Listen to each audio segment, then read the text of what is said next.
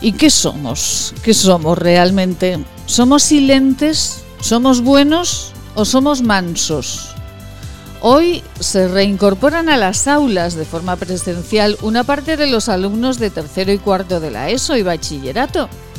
Hasta mitad de mes tendrán tiempo los centros de adecuarse a la llegada de alumnos o ya lo habrán hecho. El calendario de retorno a los centros ha cogido por sorpresa a los directores, a los equipos directivos. ¿Es así? Deben mantener la distancia de metro y medio entre alumnos. ¿Hay aulas para todos con estas distancias? Hay asociaciones de padres que están a favor de volver presencialmente. Otras, al contrario, creen que no existen las medidas suficientes para garantizar los no contagios. ¿Y nosotros, todos en general, qué somos? ¿Somos silentes? Porque todas estas protestas solamente se escuchan en casa, entre amigos o como mucho en la puerta del instituto.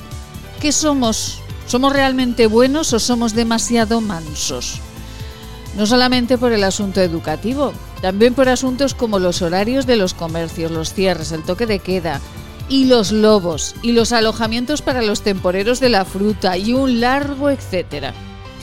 Y además, todo como siempre, hemos dicho en este programa, todo se arregla quedándonos en casa, como aquella escultura en Futuroscope, un avestruz con la cabeza escondidica en la tierra. ¿Cuándo despertaremos del letargo? No lo sé, pero cuando despertemos de ese letargo, muchas cosas habrán cambiado. Entonces nos quejaremos y protestaremos. Pero miren, que será tarde ya, porque en el Boletín Oficial del Estado estará ya todo firmado. Salgamos del silencio ya, por favor, porque todo no vale. Avivemos el seso y hablemos, porque la palabra es la mayor arma para pelear con los necios. Es lunes de buenas palabras, de palabras con fuerza, es la vida en Aragón, es la mañana de Huesca. Bienvenidos.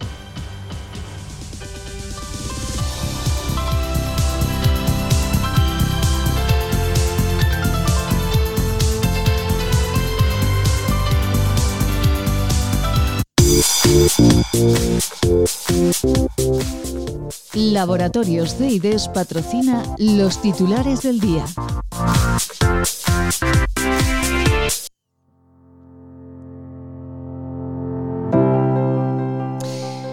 Y afortunadamente tendencia, dicen a la baja de COVID en Aragón. Huesca en este momento es la provincia con menos incidencia de casos en la comunidad autónoma. Es probable también que Utebo, Egea y Cuartes salgan del confinamiento esta misma semana.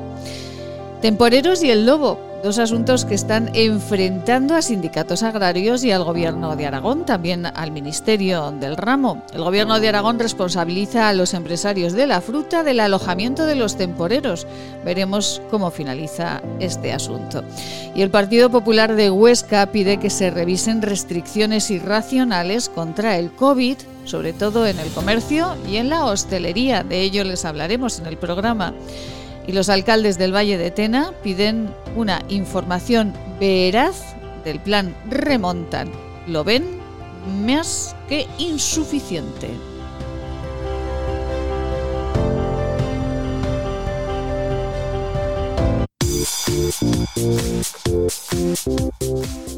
Laboratorios de IDES patrocina los titulares del día.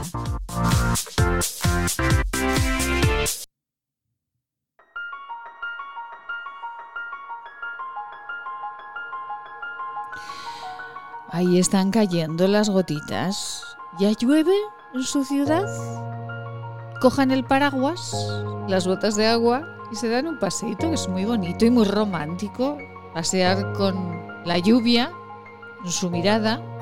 11 grados de máxima, 4 de mínima, como media en la provincia de Huesca. acostúmbrense porque tenemos semanita de lluvias. Y nuestro refrán del día, por San Silvano, empieza a amanecer más temprano.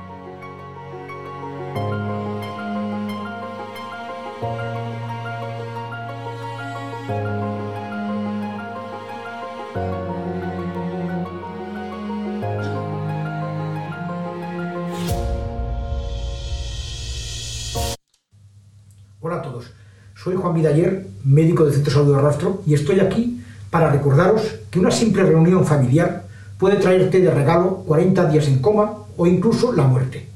Hola, soy Cristina Lueza, médico del Centro de Salud, tu médico. El hospital se llena de pacientes COVID. Si te accidentas o tienes una enfermedad, no tendrás sitio en la UCI. Hola, soy Carri Badía, enfermera del Centro de Salud desde hace 30 años. Tengo un mensaje para ti. Ya tendremos tiempo de estar con los amigos y con la familia, si esto termina. Depende de ti. Hola, soy Ana Monclus, directora de Enfermería de Atención Primaria del sector de Barbastro. No puede ser que después de siete meses de pandemia estemos igual o peor. Nosotros estamos para ayudarte. ¿Y tú? ¿Tú qué haces para que el centro de salud y el hospital no se colapsen? ¿Tú qué haces para que nuestros mayores no se mueran? ¿Qué haces para que los comercios y la hostelería no tengan que cerrar? Por favor, ayúdanos. Colabora y corta la cadena de contagios.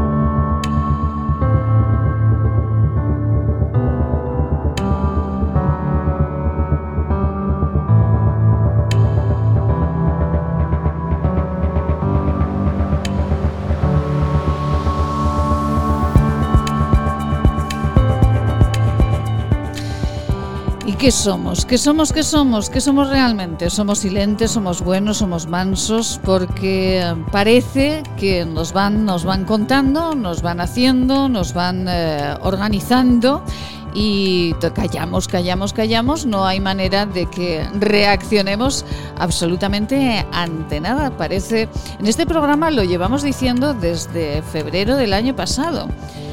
Pueden ustedes revisar todos los programas y verán que nuestra línea, que nuestra línea editorial no ha cambiado absolutamente nada desde no desde el año pasado, sino desde todo el tiempo, ya muchos años en los que llevamos haciendo radio en, en esta tierra. Y fíjense que, que estamos callados, absolutamente callados. Llevan a nuestros hijos hoy a todos, a los centros escolares de secundaria, y podemos protestar en nuestra casa, podemos hacer una llamada telefónica y estar enfadados, podemos, pero no hay manera de que esa palabra, esa protesta, llegue a la, llegue a la calle. Hay mm, silencio eh, absoluto, parece que nos da miedo eh, el, estar hablando y el contar lo que realmente lo que realmente sentimos y lo que realmente nos preocupa. Por eso somos, somos de verdad eh, personas silenciosas, somos silentes, somos personas demasiado buenas o somos demasiado mansos ante circunstancias, hechos y caminos que nos están marcando y que no tenemos excesivamente, excesiva, excesivamente claro. De todo ello les vamos a hablar en esta mañana. Hablaremos con FECA Paragón, hablaremos también con el sindicato Asaja para hablar de lobos y para hablar de eh, alojamiento para temporeros.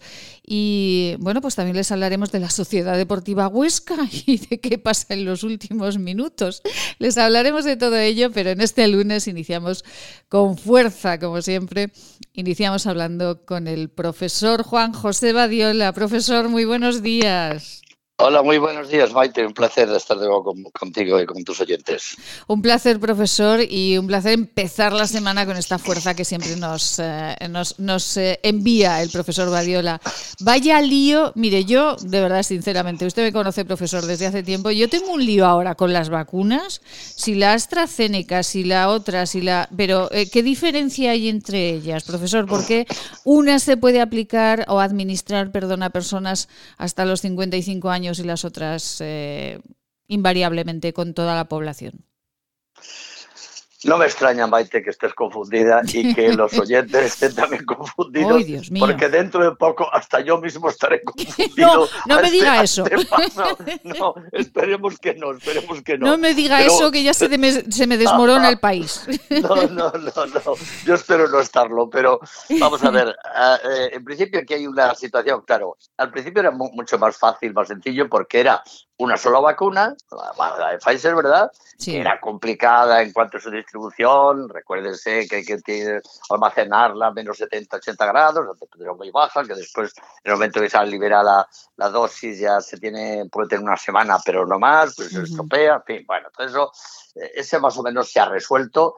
Eh, se ha resuelto también, parece ser de este momento, que es optimista, ya las residencias prácticamente, parece que toda España están ya vacunadas, que eso ha sido muy importante porque no olvidemos que ese ha sido el foco principal de, de graves dolencias y, y de fallecimientos, ¿no? Bueno, esto lo que pasa es que ahora, claro, ahora se incorpora una nueva que es muy parecida a Pfizer, que es la de Moderna, es otra vacuna de un laboratorio norteamericano que tiene características, como digo, muy similares a, a la de Pfizer, solo que no necesita tan bajas temperaturas de mantenimiento. Esto con menos 20 ya le es suficiente, ¿no? Sí. Pero el sistema es muy parecido, dos dosis también. en bueno. Ahora, claro, aparece el escenario una tercera, que es AstraZeneca, esta vacuna británica, que ya empieza, yo, yo diría que con mal pie, permítaseme la expresión, Sí. Maite, porque ya de entrada, pues oye, se había comprometido con, a suministrar a la Unión Europea un cierto número de dosis, 80 millones, sí, y de repente un buen día dice, cuando ya va a empezar, Mm. antes incluso de presentar su, su proyecto de vacuna a que fuera aprobado por la Agencia Europea del Medicamento, dice que, que no, que solamente pueden eh, eh, suministrar el 40%. Claro, eso es un jarro de agua europea y de todo el conflicto casi, yo diría, de amenazas mutuas de la Unión Europea, la empresa. Y para al final han llegado a un acuerdo Sí. que a mí no me parece un gran acuerdo, sinceramente, porque es subir un poco más. Y dices, bueno, no, el 40%, no, le hemos suministrar el 50%, que tampoco es mucho. ¿Qué problemas tiene esta vacuna? Sí. Bueno, pues ya de entrada tiene eh, un, un- un problema, y es que, bueno, sigue teniendo la misma complicación que las otras porque es una doble vacunación Sí. en dos fechas. Lo que sí que es cierto es que, afortunadamente, en esta, el segundo plazo de vacunación, el segundo momento de vacunación, en vez de ser esos, esas tres semanas, podría alargarse a 12 semanas, con lo cual, hombre, sí que es verdad que da un margen mayor de, Mm. para operar con ella, ¿no? Porque, Sí. bueno, pues eh, ya 12 semanas son, son bastante, es bastante tiempo, ¿no? Sí, sí, sí. Ahora sí. bien, una nuevo, un nuevo problema. Resulta que eh, no han hecho pruebas, parece ser, en personas mayores de 60 años. Claro, ya- eso ya es un Sí. problema, porque si, si no han hecho pruebas, pues ¿qué garantías hay de que en ese fran- esa franja de edad no hubiera reacciones adversas? Entonces, empieza- Alemania dice que no, que va a recomendar, ¿no? Y ahí se han sumado varios países, entre ellos España. Es decir, que aquí no solamente ya es los 60, sino que es eh, los mayores de 55 años ya no se van a vacunar con esta vacuna. ¿Por qué? Porque no hay, tienen la razón, no hay garantías de que no pueda haber problemas con, en esas dosis. Bueno, pues eso ya, claro, cambia un poco el escenario, ¿vale? porque ya Claro, claro. eh, eh, eh, ahora estábamos, el, el programa español, el programa europeo en general es primero proteger a los más vulnerables. Y los más vulnerables es una fecha de referencia, están, son las personas mayores de 65 años, Sí. personas con patologías, etcétera. Claro, y a esa vacuna no la puedes emplear, con la cual la tienes que descartar. Y las Sí. otras, aunque se ha unido Moderna, con un número de dosis menor que Pfizer, pero también, claro, eh, es que son muchos países, somos 27 países europeos. Y después, para el colmo ya, y, y con esto acaban los Sí, problemas sí, de esta vacuna británica, que tiene una ventaja también, hay que decirlo, y quizás sea también la razón de estos problemas. Es, es la más barata. ¿eh? También es Ah, no quiere decir que sea mala, no, pero es la más barata. De todas, sin duda alguna, la más barata. Y claro, eso las administraciones, pues obviamente también lo cuentan, ¿no? Claro, claro, claro. porque el claro. gasto que tienen que hacer es menor. Pero Claro. el problema es que ahora hay una tercera cuestión. Una, una investigación realizada por la propia Universidad de Oxford, que es la que ha estado detrás de esta vacuna, y con una universidad de Sudáfrica, dicen que la cepa, que frente a la cepa mm, sudafricana, no protegería tanto incluso a las personas con una, una enfermedad moderada o, Sí. o leve, ¿no? Quiere decir que, claro, ya es que está teniendo demasiadas limitaciones. Yo esta vacuna, no sé, le veo un problema práctico de aplicación. Vamos a ver cómo los países europeos, y en concreto España, resuelven la cuestión. Y ahora, bueno, el escenario, yo creo que favorable, Maite, es que ya hay en camino otras dos o tres vacunas que están a punto de acabar con la fase 3, que es la fase de prueba a, a gran escala, Y entre ellas hay una que es muy interesante, que es la vacuna, otra norteamericana, la vacuna Janssen. ¿eh? Janssen. ¿Y, qué, tiene, ¿qué, tiene de interesante esta vacuna, profesor? Eh, el interés fundamental es que será una sola dosis. Ah, pues esto ya es una grandísima ventaja. Eh, eh, claro, esto es una grandísima ventaja, porque ya primero las dosis son reales. Dice, no, yo le doy a usted eh, dos millones, pero, pero no son dos millones, le estoy dando uno porque, porque tiene que guardar para la segunda vez. Entonces, bueno, esa es una ventaja y esa está ya en la fase 3 al final. Creo que pronto va a ser autorizada. Quizá están hablando que a final de mes obtenga ya la, la, autorización europea, con lo cual eso sí que sería una cosa importante. Y aparte hay una, otra cosa relevante, parte de esta vacuna se va a fabricar, en España, en un laboratorio gallego.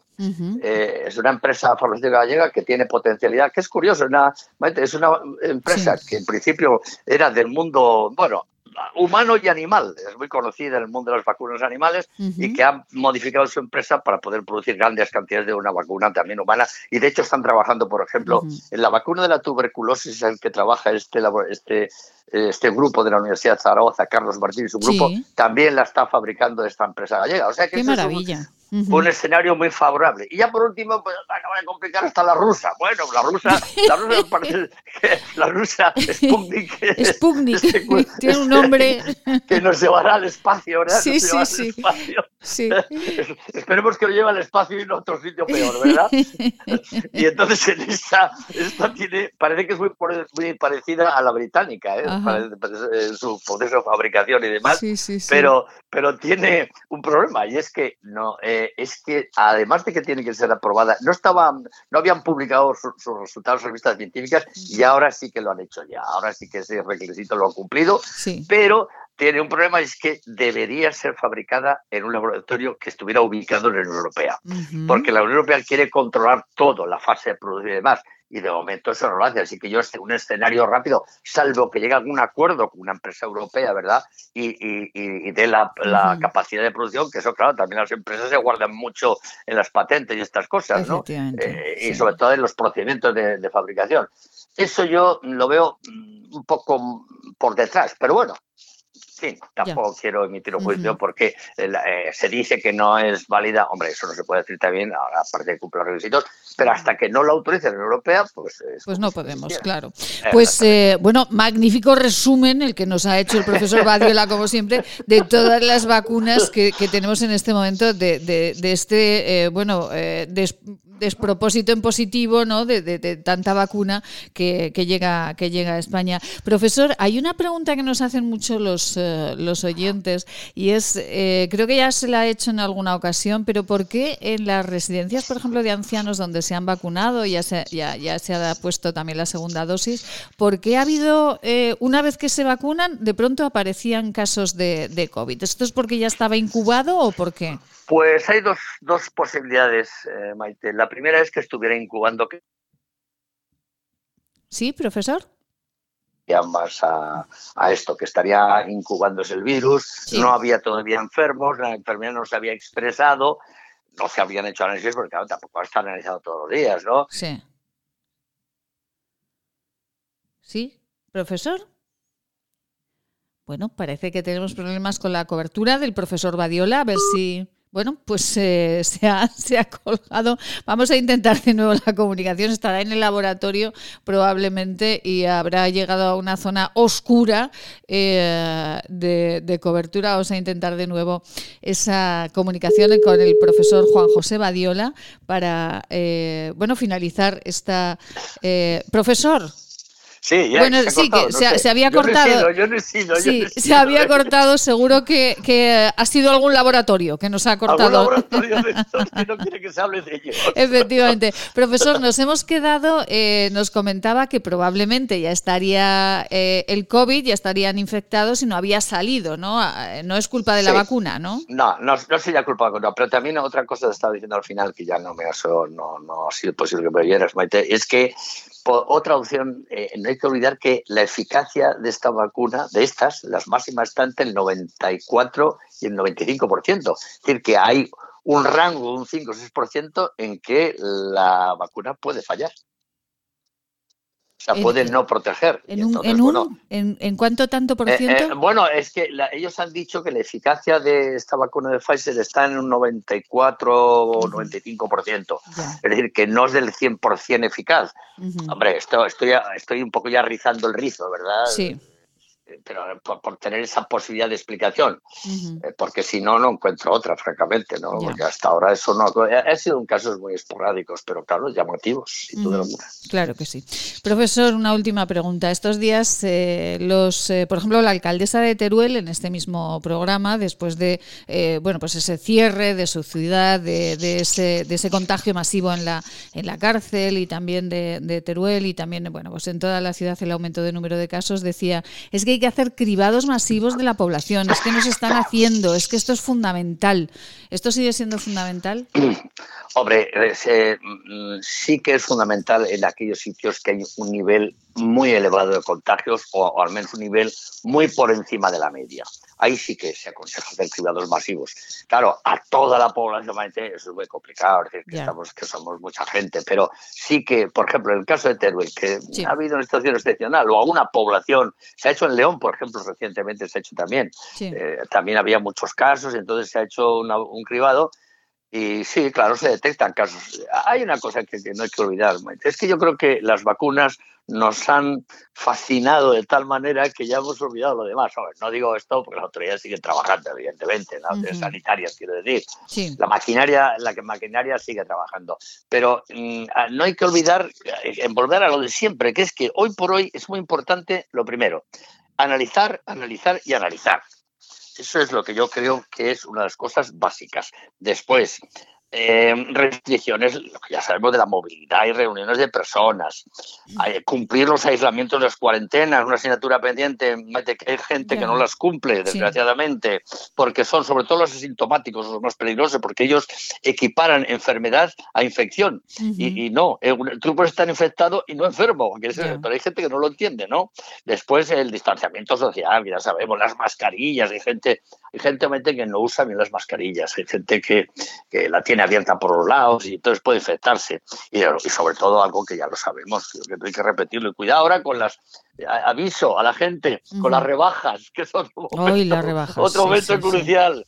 Evitar concentraciones de personas en espacios cerrados y o bien no ventilados o bien mal ventilados. Es un llamamiento a que la gente tenga cuidado, que vaya de rebajas, porque está bien que la gente vaya de rebajas y tal, pero hombre, cumpliendo esas normas que, que, que, están en vigor, porque es que hoy por hoy la vacunación solo protege a los vacunados. Exactamente. Mire, pero el resto de la eh, población no. Esto lo decía también eh, Elma Bug, la alcaldesa de Teruel, eh, que decía, vamos a ver, si el problema eh, mayor está en las reuniones familiares, la policía no puede entrar en las casas, en, los, en los restaurantes si lo incumplen, sí. después, una que paseó este viernes por el centro de la ciudad, pues veía a jóvenes pues comprando muchas de cerveza que después imagino se van a reuniones donde no están más de cuatro y no sé yo si cumplen es. Y después otra cuestión, eh, profesor, eh, vuelven los alumnos de secundaria, vuelven todos a clase presencial y yo no sé si los institutos están preparados para tener esa distancia entre alumnos. Pues vamos a ver,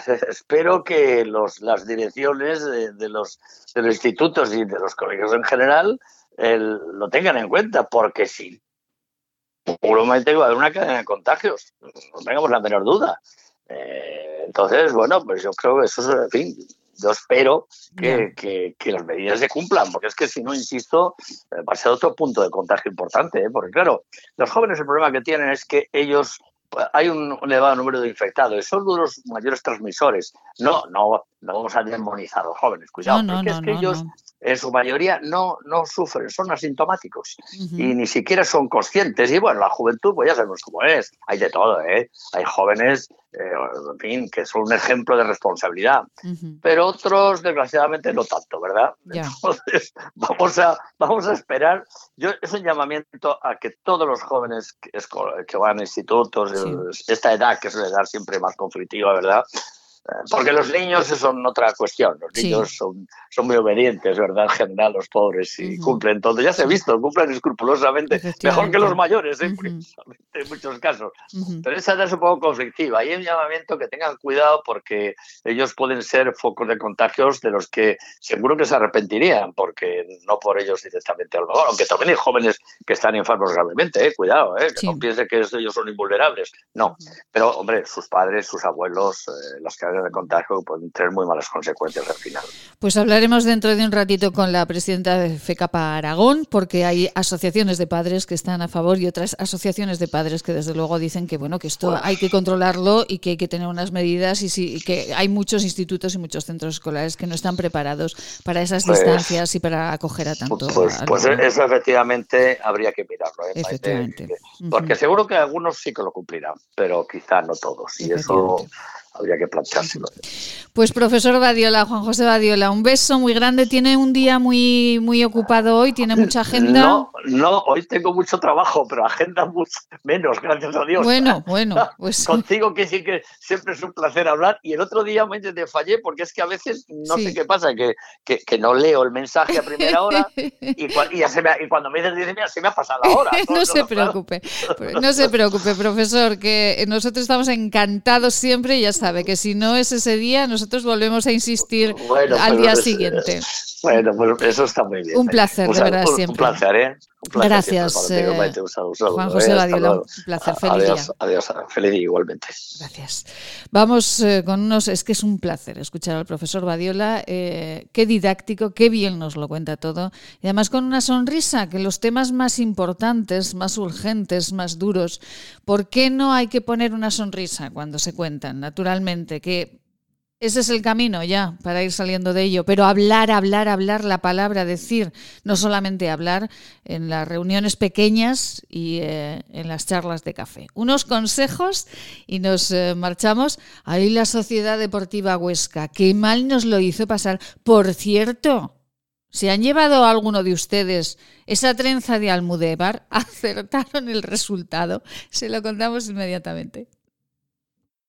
Plaza Imperial, a solo 15 minutos del centro. Cine, bolera, restaurantes, juegos infantiles, pádel, ocio para todas las edades, en las que volverás a enamorarte de Plaza Imperial. Imagina tenerlo todo para pasártelo en grande. Haz tu planazo en Plaza Imperial. ¿Te imaginas vivir sin agua? Hoy en día más de 2.000 millones de personas carecen de agua potable, un recurso necesario para evitar contagios y que puede marcar la diferencia entre la vida y la muerte. Te necesitamos para frenar las terribles consecuencias de la falta de agua en los países más pobres. Entra en manosunidas.org y convierte cada gota en vida. Cuide su salud. CEIDES les ofrece sus unidades de clínica y laboratorio para el diagnóstico y tratamiento de enfermedades infecciosas parasitarias de transmisión sexual y de tránsito digestivo y salud intestinal en Policlínica del Alto Aragón, en la calle Pedro Sopena, número 12 de Huesca. Si quieres, puedes. Solo tienes que escribir La vida en Aragón con Maite Salvador. Nos encontrarás en Spotify, Google Podcast, Evox y iTunes. Si quieres escucharnos a cualquier hora del día, La vida en Aragón con Maite Salvador.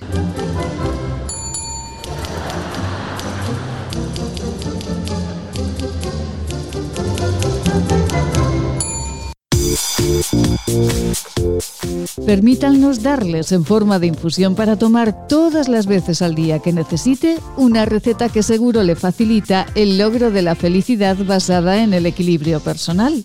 Esta es nuestra fórmula magistral. Evita los pensamientos negativos. Mantén siempre la sonrisa en tu boca. Evita a las personas que absorben tu energía. Duerme tranquilo Haz ejercicio, termina el día cansado físicamente y esto te ayudará a olvidar cada noche las preocupaciones que no te dejan dormir tranquilo. No pienses ni hagas nada que apague el brillo de tu mirada. Aleja de tu pensamiento lo que te deja inquietud y pena. Evita dedicar tiempo a lo que no te deja hacer lo que tienes que hacer. Ten siempre tiempo para charlas, encuentros y risas con los amigos y reuniones con la gente que te quiere. Mézclese según arte y añada una cucharada cada vez que uno de los ingredientes esté a punto de acabarse. Es un mensaje patrocinado por el Centro de Estudios y Desarrollos Sanitarios de Zaragoza, Laboratorios Ceides, calle Cervantes 11 Bajos, teléfono 976 218400.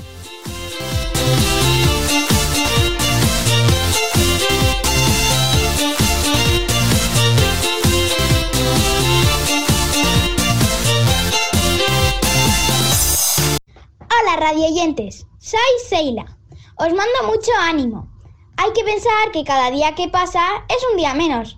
Todos juntos lo superaremos.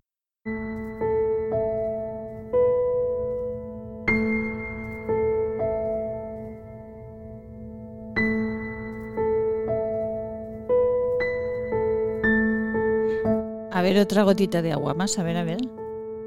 Aquí. Gotita de agua más. Aquí. Es que son días de lluvia y entonces, claro, nuestro gestor de contenidos pues nos está poniendo aquí la lluvia que está cayendo ya en algunas localidades y que cojan paraguas, botas de agua. No hay nada más divertido que pisar los charcos. Meterse en charcos no, pero pisar charcos sí. Marilo Moreno, muy buenos días. Muy buenos días, Maite y compañía. Ay, qué alegría me da Mariló y qué bien lo pasamos comentando el partido del Huesca, ella en Las Pedrosas, yo en un pueblo de la provincia de Zaragoza, de cuyo nombre sí que quiero acordarme, con mis padres, y, eh, y bueno, comentando el partido. Qué bien lo pasamos, Mariló. Pues sí, la verdad es que fue un partido para pasarlo bien y para disfrutarlo y, y, y- y recordarlo como el que tiene una buena ancla para engancharse ahí y, y aguantar y tirar para adelante. Bueno, que el, la Sociedad Deportiva Huesca aguantase el tirón del Real Madrid como lo aguantó, me pareció extraordinario, Marilo. Bueno, yo pronostiqué que un 2 un 2-1, Sí. me hicieron caso, pero al revés, fue 1-2. Por eso cuando, cuando, la- cuando te llamé, cuando te llamé con toda mi ilusión y con todas mis ganas, Sí. Yo, a ver, ya sabes que soy también de- del Madrid y del Zaragoza, o sea, que decir que del Madrid soy, a ver, mm, mm, a quien me encanta del Madrid y soy una fiel defensora es de Modric. Me descubrí a Modric un día por ahí cuando Modric acababa de llegar, que destacaba en el, en el equipo como, como una estrella brillante con lo pequeñico y, y lo poca- la poquita cosa que es. Sí, sí, sí, Es, es muy poquita cosa. sí. Pero mm, la verdad es que cuando veo los partidos me mantengo un mis 13. El otro día también lo hizo. O sea, Modric fue muy importante. Fue muy importante, pero porque el Madrid al fin y al cabo es el Madrid. Sí. Ahí está. Ahí está. No, pero, pero, pero, pero en este momento tampoco están para echar cohetes. Ya. Pero el, el que, es verdad. Pero el, el, el Huesca, el Huesca sí, Sí. que está preparado para echar los cohetes. Los cohetes. Ya. O sea, Ya, yo ya. por lo menos tengo la, la traca preparada. La traga está preparada. Bueno, a mí me, bueno, mi, san- mi- mi santo padre decía que, que Galán estaba estupendo, ¿no? Hombre, Galán estuvo estupendo y, y, y Mir y, y- y, bueno, no tengo aquí los nombres de todos los, los jugadores Sí. porque no los tengo aquí. Ujú. O sea, Bueno, y el portero, el portero del Huesca también. Bueno, ¿eh? bueno, Por favor. Fernández, eso, Fernández, es, es ya eso, eso ya es Magnífico. Eso, eso para la juventud que tiene, porque hay que pensar que es un chaval de 24 años, creo escuchar Sí. el otro día, que bueno, un portero a los 24 años está bien si está bien, pero de ahí en adelante eh, puede hacer muchísimo más, o sea, puede hacer muchísimo más y está haciendo, ¿eh? Bueno, bueno, pero está Que trabajando muy tampoco, bien. tampoco es, tampoco es para creérselo, o sea, yo ya me entiendo. Ya. Es decir, que, que- sí, sí, o sea, que 24 años son para aprender a aprender bien. Sí. Entonces, porque claro, esto del, de- de- del deporte, todos tenemos que saber de que es una cosa temporal. Ya. Entonces, con 24 años tienes que estar en, debajo de, en los palos de la portería, pero también pensando en tu futuro. En un futuro mm, que el fútbol es futuro, por supuesto, pero, pero yo ya me entiendo, la mayor parte de los buenos jugadores siempre miran el deporte y algo más. O sea, como puede ser una carrera o un negocio o lo que sea, pero con una seguridad mm, de futuro. Eso, fíjese, eso mismo eh, estuvimos hablando después del partido en mi casa, porque claro, todos estos jugadores, Marilo, eh, que, que, son fantásticos y que están ahí con una juventud tremenda, como dice usted, claro, la, eh, todos no pueden llegar al Real Madrid, todos no pueden seguir jugando en estas categorías. ¿Qué hacen después?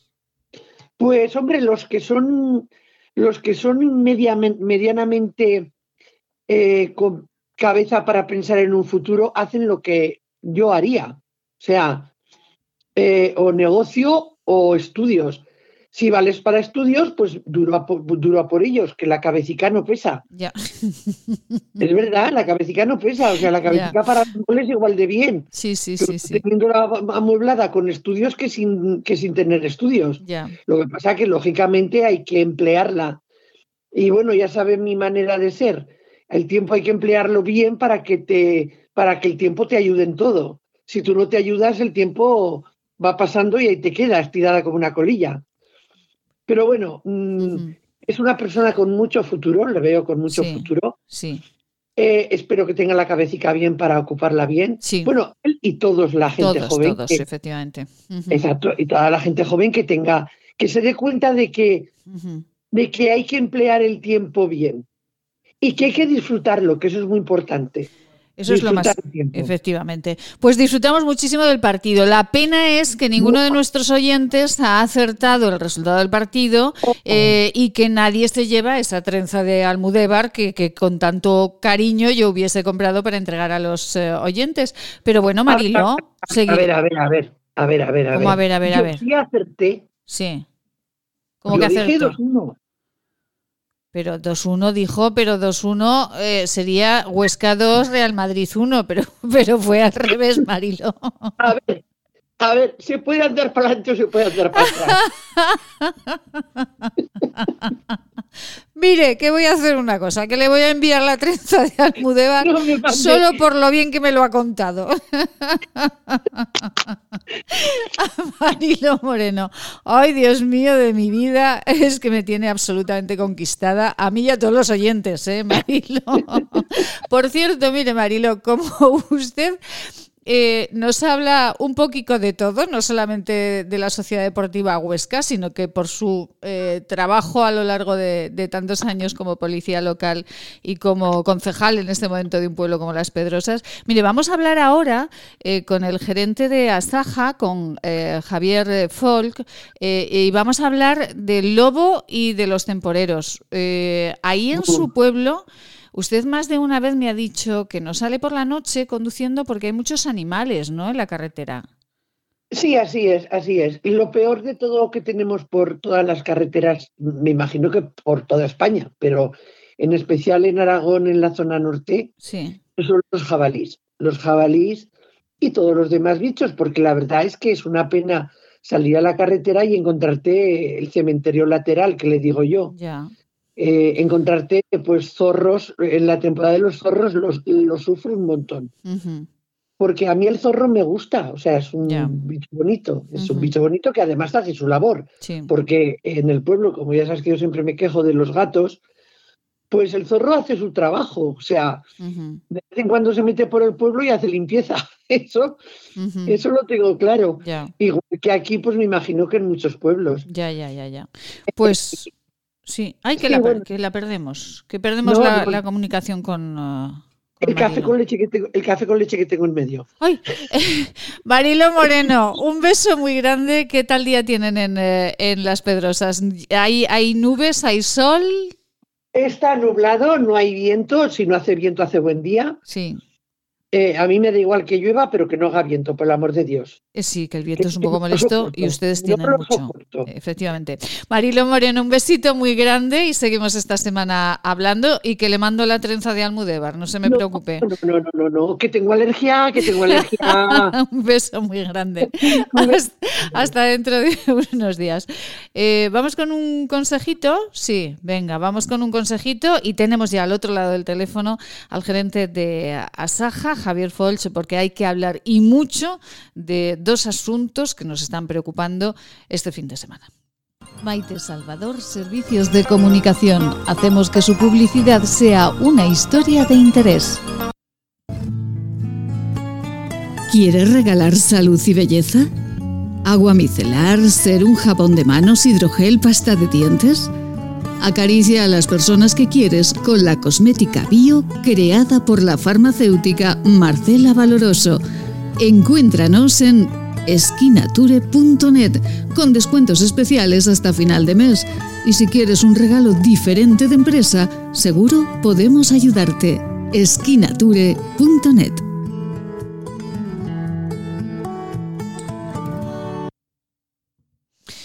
Iuaga y Asaja de Aragón se oponen a la orden sobre los temporeros. El gobierno de Aragón responsabiliza a los fruticultores del alojamiento de estos eh, trabajadores. Javier Folch, muy buenos días. Buenos días, Maite. Bueno, Javier, eh, gerente de Asaja, un placer saludarle siempre.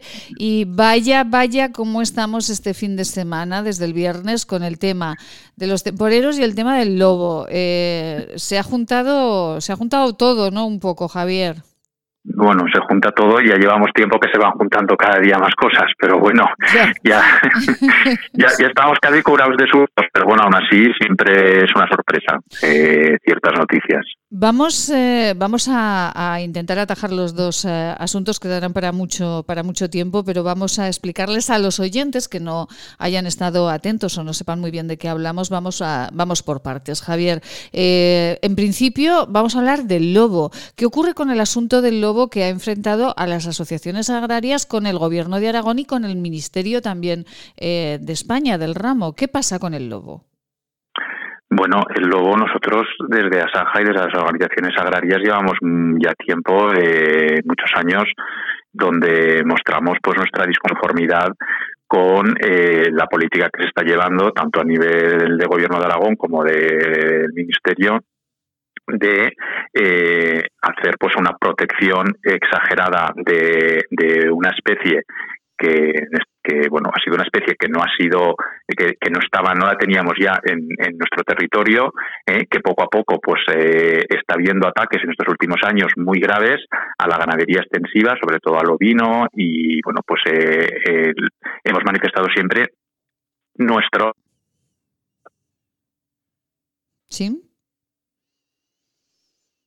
Javier. vaya colonizando cada. ¿Sí? Sí, sí, sí, que habíamos perdido unos segundos solamente la comunicación. Sí, cuéntenos. Sí. Que el lobo vaya colonizando y, bueno, pues suponiendo una amenaza para nuestra ganadería extensiva con los beneficios y las bondades que reporta al medio ambiente y, al paisaje y al territorio.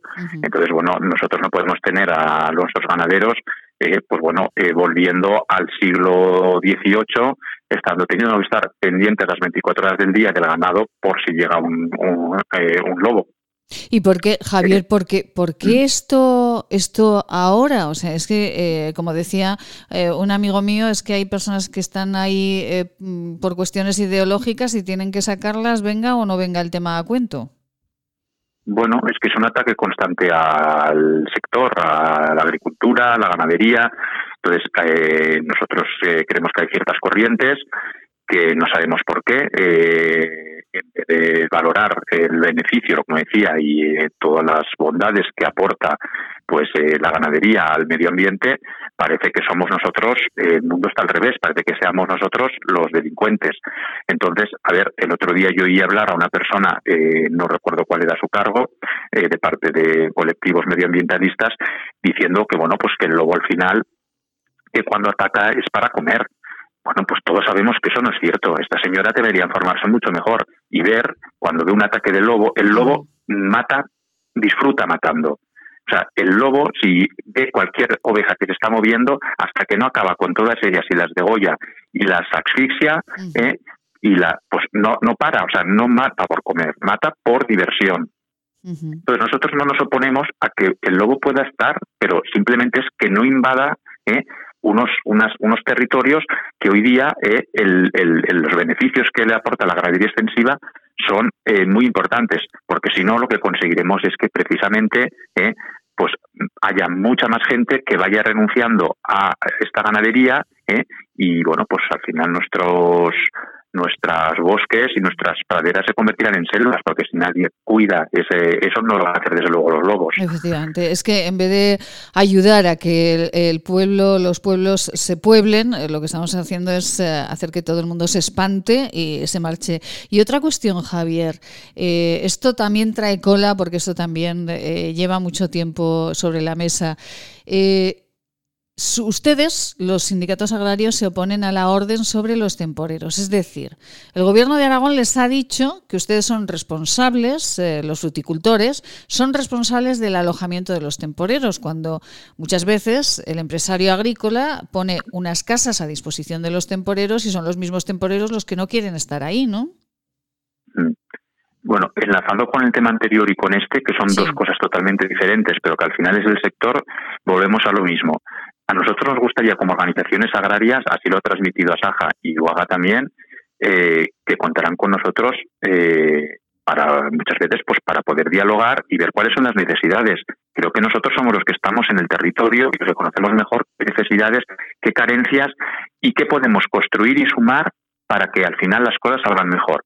El año pasado, y ahora ya retomo el tema que me comentabas, Maite, del tema de la fruta, el año pasado pues fue un caos porque nos pilló a todos eh, con el tema del inicio de los confinamientos, del COVID y bueno, eh, una campaña donde llega mucha gente, pues, pues eh, temporeros de otros países, de otras zonas de España, se produce mucho tránsito de personal y eso pues, implica unos riesgos.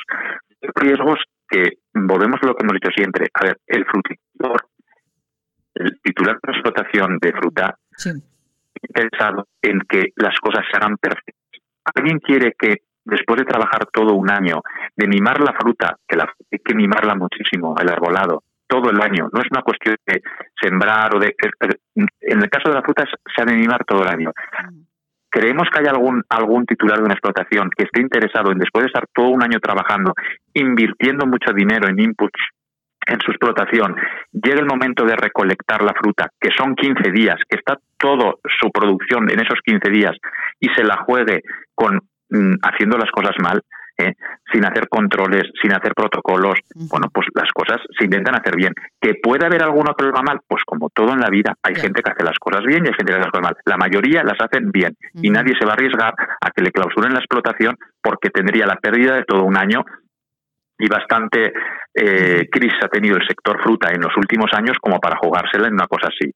Entonces, en este caso concreto de, de, la orden que nos ha parecido este fin de semana, pues a ver, es que nosotros pedimos diálogo, pero es que además se producen unas contrariedades que ya les dijimos el año pasado cuando salió el tema de la declaración responsable. Si nosotros podemos firmar la declaración responsable, porque sabemos que vamos a hacer las cosas bien, pero nosotros no podemos ser responsables porque invadiría la, la, la, la, privacidad de las personas, no podemos ser responsables de las 24 horas del día de un temporero. Un temporero tú eres responsable mientras tanto explotación. ¿A qué sector se le pide o se le exige que sea responsable de lo que hace sus trabajadores las 24 horas del día? Es, que, esto, eso sería inconstitucional. Eh, Javier, eh, eh, si me permite, vamos a detenernos aquí, aunque solamente tenemos dos mm. minutos, pero esto me mm. parece fundamental, me parece importantísimo lo que acaba de decir.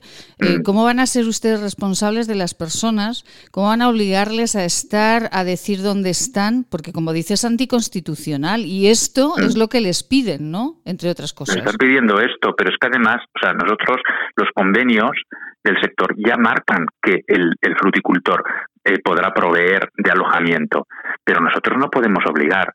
¿Por qué? Porque muchas veces estos temporeros llegan y entre ellos ya se conocen de sus países y prefieren prefieren irse a pisos eh, donde a lo mejor nosotros no podemos controlar cuánta gente está allí, cuánta gente comparte un baño, una cocina, si cumplen las medidas de seguridad. ¿Qué hemos de poner? ¿Un policía en cada piso?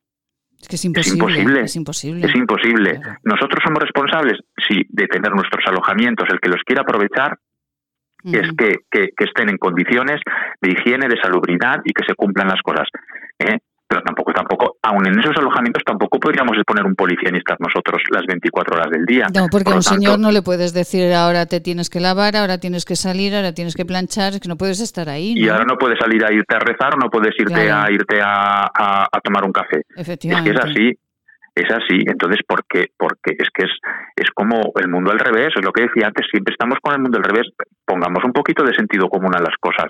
Qué barbaridad. El, el, el, el fruticultor va a ser la primera persona que va a tener la máxima pulcritud en hacer las cosas bien, porque se la juegan 15 días. Cuando recoge la pera o cuando recoge el melocotón, sus explotaciones son 15 días. Hay que coger la fruta en ese momento y no podemos estar con, con cosas. El año pasado hubo un coste muy extraordinario de mascarillas, de los geles, de, de los, de, de, todo lo que son los protocolos que habían de seguir y se cumplieron y se criminalizó al sector diciendo que había que había habido una, ola allí con el tema de no no allí no ha habido ninguna ola. La gente que está por ahí eh, temporeros sin papeles esos no los ha contratado. El, fruticultor no contrata gente sin papeles. Y ese señor que ha venido de no sé dónde no es responsable el, el, sector de ese señor que está en, eh, eh, circulando me da igual en Lérida en Fraga en Monzón o en Tamarite de Litera Ay, Javier Folk, gerente de Asaja, eh, se nos ha consumido el tiempo, pero le llamaremos de nuevo esta semana porque nos parece muy importante y además en la provincia de Huesca el sector de la agricultura, de la fruticultura, es más que importante para nuestra economía. Javier, feliz día, muchísimas gracias de verdad. Muchas gracias, Maite, por contar con nosotros. Gracias. Hasta luego, Dios, Dios. Nos vamos rápido con los servicios informativos de esta casa de radio y volvemos a hablar con FECA Aragón, con los bueno, pequeños, con los medianos que han ido todos al instituto.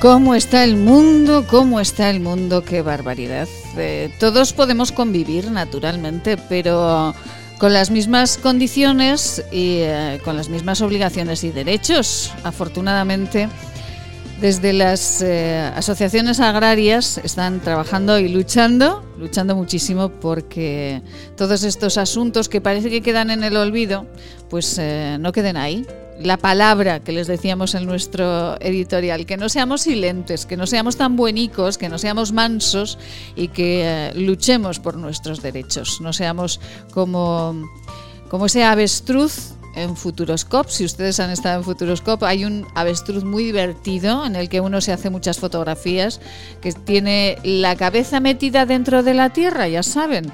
Y así no ve la realidad, así no ve exactamente lo que está sucediendo con eh, el gerente de Asaja, con Javier Folch, eh, hemos hablado del lobo, hemos hablado también de los fruticultores, como nos decía el gerente de Asaja.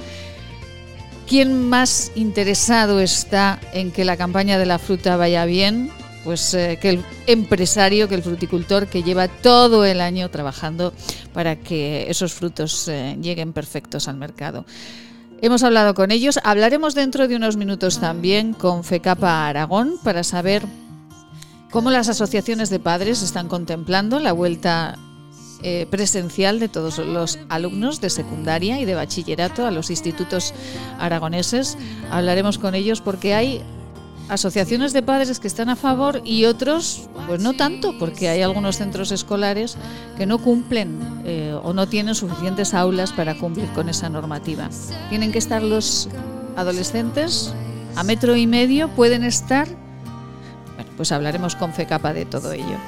Y un asunto que también nos duele, y nos duele muchísimo, y saben que lo, lo seguimos desde el inicio, es el que tiene que ver con los empresarios de los valles del Pirineo, y algunos alcaldes se han unido para preguntar, para poner las dudas sobre la mesa. ¿El plan remonta es suficiente? ¿Qué se va a hacer con el plan remonta? Jesús Jerico, muy buenos días. ¿No? ¿No tenemos a Jesús Jerico al otro lado del teléfono? Pues eh, bueno, vamos a, esperar un poquito, a tenerlo y eh, bueno, vamos a hablar en este momento con Judith Pratt, claro, naturalmente, con Judith Pratt. Judith Pratt, muy buenos días. Judith, buenos días. Judith. Bueno, pues parece que no tenemos en este momento ningún teléfono.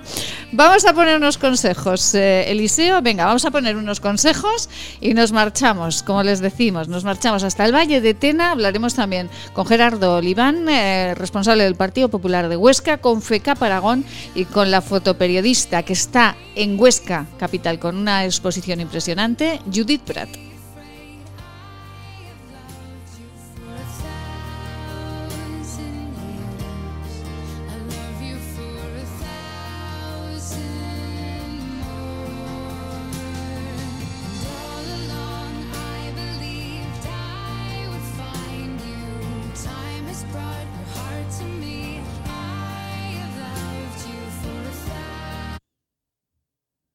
Imaginas vivir sin agua? Hoy en día más de 2.000 millones de personas carecen de agua potable, un recurso necesario para evitar contagios y que puede marcar la diferencia entre la vida y la muerte. Te necesitamos para frenar las terribles consecuencias de la falta de agua en los países más pobres. Entra en manosunidas.org y convierte cada gota en vida.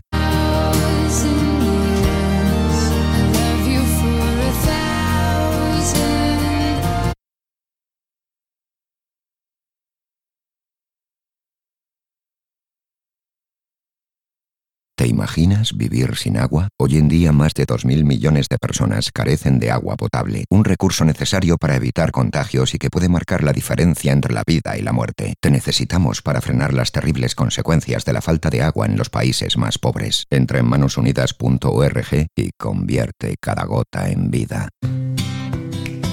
Si usted desea comer algo, lo nota cuando lo come y pronto lamenta haberlo comido, venga a consultarnos. Podemos ayudarle. Centro de Estudios y Desarrollos Sanitarios, Unidad de Tránsito Digestivo y Salud Intestinal, calle Cervantes 11, Bajos, 976-218-400. Laboratorios CIDES, Clínica y Laboratorio, consulta en Zaragoza en la calle Cervantes 11, en Huesca, Policlínica del Alto Aragón. Pedir cita en el 976-218-400. Plaza Imperial, a solo 15 minutos del centro. Cine, bolera, restaurantes, juegos infantiles, pádel, ocio para todas las edades, en las que volverás a enamorarte de Plaza Imperial. Imagina tenerlo todo para pasártelo en grande. Haz tu planazo en Plaza Imperial. Hola radioyentes, soy Seila. Os mando mucho ánimo. Hay que pensar que cada día que pasa es un día menos. Todos juntos lo superaremos. Efectivamente, así lo haremos. Y como les decíamos, hemos hablado del lobo, hemos hablado de los temporeros, hemos hablado con el profesor Badiola y en esta segunda hora nosotros les habíamos anunciado que íbamos a hablar de los valles pirenaicos, del Valle de Tena. Hablamos con Jesús Jerico, alcalde de Sallén de Gallego. Jesús, muy buenos días. Eh, Jesús, buenos días. Sí, buenos días. Sí, ahora sí, ahora sí que le, le escuchamos. Jesús, eh, bueno, se van aprobando eh, partidas, se van aprobando planes, eh, pero ustedes siguen teniendo unas dudas tremendas de que ese plan remonta sea la solución para su valle. Sí, la verdad es que es así. Se anunció el día 13 a bombo y platillo como la medida estrella de solución inmediata a la emergencia social que, que de la que habla la, consejera de Economía. El día 27 se presentó y a día de hoy sigue sin estar publicado, por lo tanto, pues bueno, las dudas que nos generan a muchos ayuntamientos, ya habéis visto pues la nota de prensa de todos los alcaldes del Valle de Tena, pues no sabemos realmente a qué nos enfrentamos, ni con qué podemos contar, ni los compromisos a los que nuestras instituciones se comprometen desde, desde este momento. Entonces, pues bueno, nuestra sorpresa sobre todo pues que, gente como el Valle del Aragón pues lo, lo vean un plan excelente, traten como la medida, pues eso que decía antes Estrella, que va a solucionar los problemas de, de la no apertura de las estaciones, cuando yo creo que, que va a ser un parche, además un, un parche por el que vamos a perder el aire sin, sin sentido, que la rueda va a seguir pinchada, porque lógicamente la cobertura eh, laboral que puede dar las personas aquí y he dicho personas, no trabajadores, porque detrás de cada trabajador que está en esta situación hay personas en las que, los ayuntamientos conocemos, pues como decía, es muy complicado que, que laboralmente pues puedan tener una labor ya no útil, que es lo que nos gustaría, sino digna.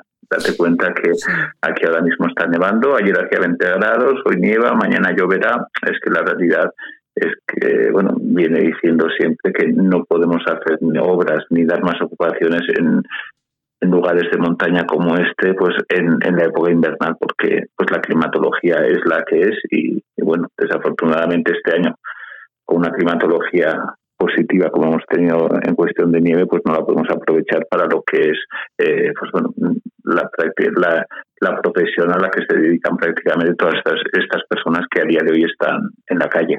Señor Jerico, ¿por qué en el Valle de Tena dicen esto y en el Valle del Aragón dicen otra, otra cuestión? Al final las, las cuestiones ideológicas están dividiendo a los habitantes de, de los valles. Bueno, yo creo que no debiera ser así. Creo que no debiera ser así. También es cierto que, como manifestamos en nuestra nota, quizá ellos tengan otro conocimiento de mm, conocimiento más pormenorizado de, de lo que es el plan remonta, pero que aquí no ha llegado. Es decir, nosotros no sabemos si desde este momento podemos contar ya con el 60% de, de la aportación que tiene que hacer el INAEM, que yo sigo pensando que el 60% se tendría que destinar a subsidiar a la gente que, que estuviera en estas condiciones de, desempleo o de desempleo o de ningún ingreso. Y luego, luego que también lo pusimos en la nota de prensa, que sea un empleo digno y necesario para los ayuntamientos. A mí me extraña, pues bueno, que, que ayuntamientos como, como Villanueva lo califiquen de excelente, que la señora Moratti nos diga que es una reivindicación del plan de, de la nota que se envió el día 5 eso es el 5 de enero, eso, eso no es así. La realidad es que, que bueno, que parece que, que hay gente que, que se piensa más en las siglas o que se siente más identificado con un gobierno de Aragón que, bueno, que a mí personalmente no me gusta bajo ningún concepto cómo, cómo está afrontando esta, esta pandemia, esta situación. Hay un titular en la prensa eh, aragonesa de estos días eh, que dice que los ayuntamientos del Pirineo suman ya casi 700 solicitudes para el plan remonta. 700 solicitudes y, por lo que entiendo, eh, señor alcalde, sin saber muy bien a qué se van a dedicar, ¿no? A ver, es lo que te he dicho antes. La climatología aquí es la que es. Hay gente que pues que va a destinar a estas personas, estos trabajadores, a, a, limpiar caminos, el monte, pues es que la realidad es que en Puebla, 300 metros, lo que apetece ahora es más una una buena estufa cerca y no y no estar en, en unas condiciones climatológicas que a nadie nos gustaría tener que estar. Entonces, eh, la solución yo creo que es un despropósito. Yo creo que el único plan de empleo que ha hecho eficaz el gobierno de Aragón ha sido eh, colocar a un montón de directores generales, amigos de los cuatro partidos que, que están gobernando, para, para poder estar cómodos desde la aljafería y como te digo, considero que es el único plan de empleo que, que, ha sido ocurrente por parte del Ejecutivo. Esto me parece un despropósito que, que, no va a satisfacer a nadie. Has dicho 700 personas que se puedan quedar luego en 500. La realidad es que es que es muy complejo y no tiene nada que ver unos pueblos con otros, no tiene nada que ver los de las 120 personas que, que tiene apuntadas Venas, que creo que son 120, los 70 que puede tener Panticosa, los casi 100 que tiene el Ayuntamiento de San de Gallego, con otros que aplauden el plan, que bueno, que se está demostrando que van a contratar a quien a ellos les interese. Por lo tanto, en palabras de la consejera que decía que llegaría a toda la gente que no que no tuviera que no tuviera trabajo esto no va a ser así pues porque los recursos de los ayuntamientos ya no los económicos, sino la posibilidad de dar cobertura laboral, la, posibilidad de dar equipaciones, de dar eh, elementos de transporte para poder ir a, sus ocupaciones. La verdad es que es, es complejísimo, complejísimo y yo creo que, que ojalá Dios llegase pronto, ojalá Dios pudiéramos entrar a instituciones articularlo bien, pero yo lo veo un tanto complicado. Ya. Eh, Sallén de Gallego ya ha repartido ayudas directas de 1.000 a 2.000 euros a empresas y autónomos, señor alcalde. Han salido las bases ya para sí, para poder optar a estas, a estas subvenciones. 2.000 serán hasta los hoteles hasta con, con 70 hasta 70 plazas hoteleras y luego pues negocios con varias y teniendo en cuenta pues bueno que en verano han podido trabajar algo más no así tanto los hoteles que son los principales damnificados por esta pandemia pues, se ha demostrado en verano ha habido mucha gente pero las ocupaciones hoteleras se han dirigido más hacia apartamentos y así no tanto a hoteles. Por lo tanto lo que está en nuestra mano con nuestros recursos pues lo podremos lo pondremos a disposición de la gente que, lo necesita y que lógicamente pues está sentada aquí. Pero este es dinero del Ayuntamiento de Sayen exclusivamente. Es, el, ayuntamiento, de Sayen de Gallegos y la partida presupuestaria que habilitamos con la aprobación del presupuesto para fondos fondos COVID de 152.000 euros vamos a destinar a esta a estas ayudas directas a los empresarios y, y autónomos de 120.000 euros y, y veremos cómo va, cómo, cómo va desarrollándose el año que, creo que va a ser peor que, el otro, puesto que, el 20 pasado, vamos, porque la situación sanitaria pues no parece que vaya mejor. El año pasado, 2020, pudimos tener prácticamente la temporada completa de, de esquí, si bien es cierto que terminó un mes antes, también es cierto que había empezado un mes antes, por lo tanto, pues bueno, la gente tuvo ingresos, eh, y a día de hoy pues la, situación es la que todos sabemos que es, la que es, vaya. Pues señor Jerico, eh, la pregunta del siglo es eh, decir, eh, ¿cuál es la solución final? El Valle del Aragón dice que está bien el plan remonta, el Valle de Tena dice que esto no es suficiente. ¿La solución realmente cuál sería? Yo para mí la solución es que las administraciones nos sentemos todas y busquemos una solución que no grave a unos por encima de otros y que sobre todo busque un fin que es el de dar solución a esta situación dramática que están viviendo empresarios, trabajadores y, en definitiva, personas. Yo creo que hace falta, además de esta unión, hace falta muchísima, muchísima, muchísima empatía por parte del Ejecutivo aragonés. No veo de recibo las risas del otro día de la señora consejera de Economía eh, frivolizando con las tonterías que dijo el señor Lambán acerca del cumpleaños, de la música que teníamos.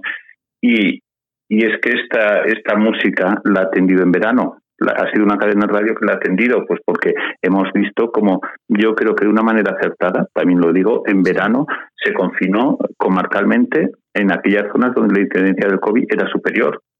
¿Qué pasó en el resto de la, de la geografía aragonesa? Pues que la gente pudo seguir ingresando, pudo seguir desarrollando su actividad económica y bueno, de alguna forma, pues bueno, fuimos capaces de controlar la pandemia, pudimos seguir trabajando y de, alguna forma vimos que, pues bueno, un poco de cierta esperanza en esa nueva, nueva normalidad que desgraciadamente a estos valles pirenaicos nos ha sacudido. Pero yo solo pido una cosa de verdad, que la gente que nos representa, que yo en parte represento al pueblo de Sayen, pero no vale con los ayuntamientos, ni uno ni otro de Sayen, ni, ni cualquier otro de la geografía, que estemos a la altura de lo que demandan las circunstancias. Desde luego, yo, yo el otro día era partidario de pedir la dimisión de la, de la consejera, porque no veo de esas risas, sí pedimos una disculpa y sobre todo lo que pedimos es empatía empatía con una situación trágica, dramática que está viviendo el, el Pirineo Aragonés y bueno, para que todos somos conscientes. Efectivamente.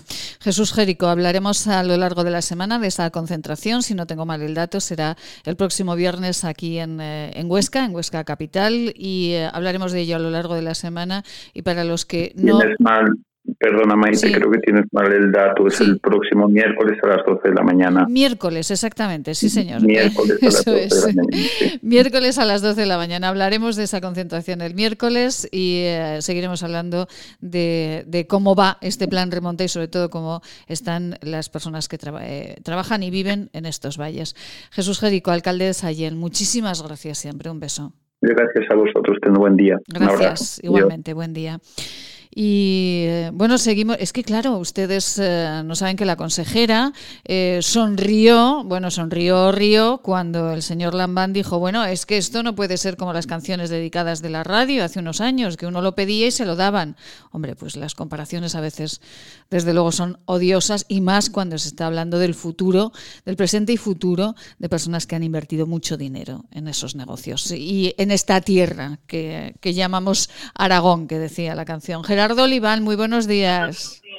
Hola, muy buenos días. Gerardo Oliván, eh, estaba escuchando a la alcaldesa Yen, imagino, a su compañero de, partido, y eh, bueno, usted imagino que también cuando escuchó reír a la consejera tampoco le haría mucha gracia, ¿no?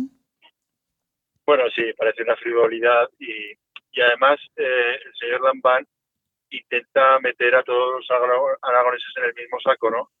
Y, y no tiene nada que ver, no tiene nada que ver eh, pues un pueblecito en la montaña, eh, los hosteleros los comercios en la montaña, con las grandes superficies pues en, nuestras zonas de, Aragón. ¿no?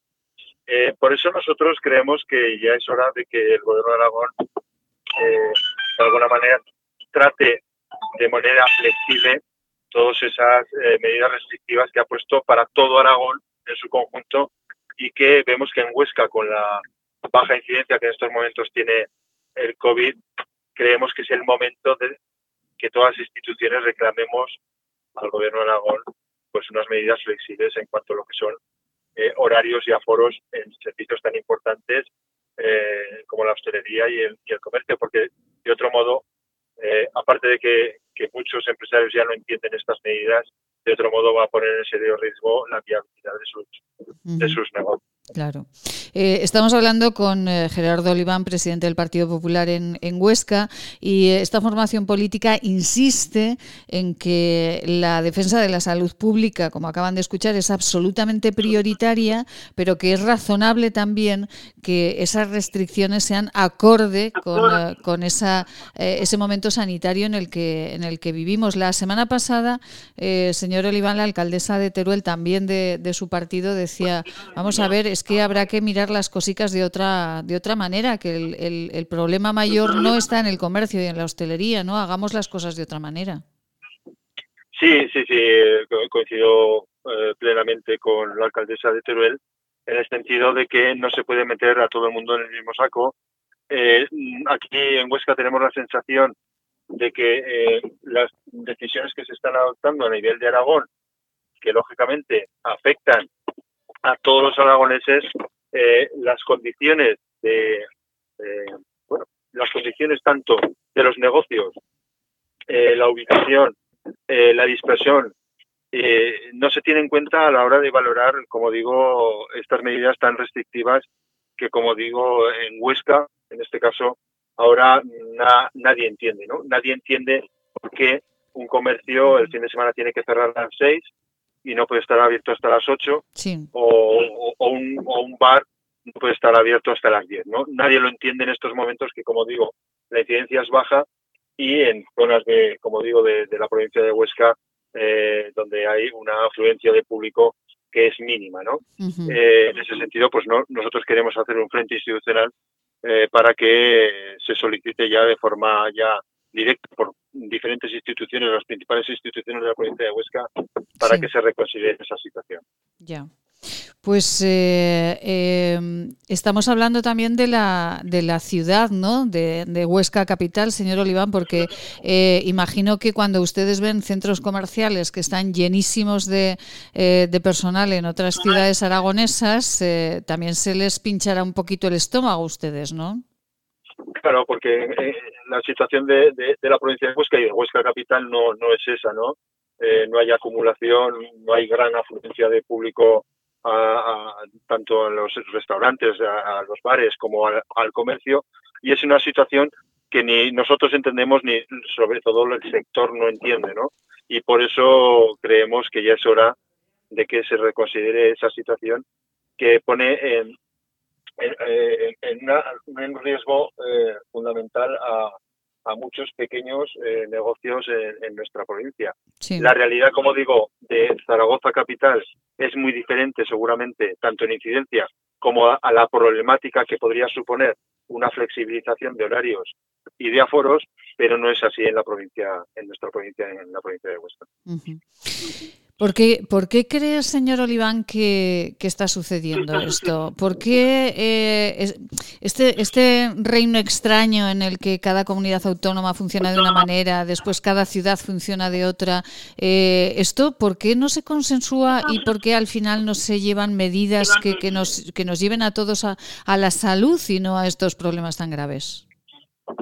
Bueno, eh, es verdad que una vez que hubo que implementar esa llamada desescalada, el gobierno de España eh, se apartó, eh, derivó esa responsabilidad en las comunidades autónomas. Las comunidades autónomas, a su vez, pues están regulando de una forma totalmente diferente unas situaciones, en algunos casos, idénticas o similares.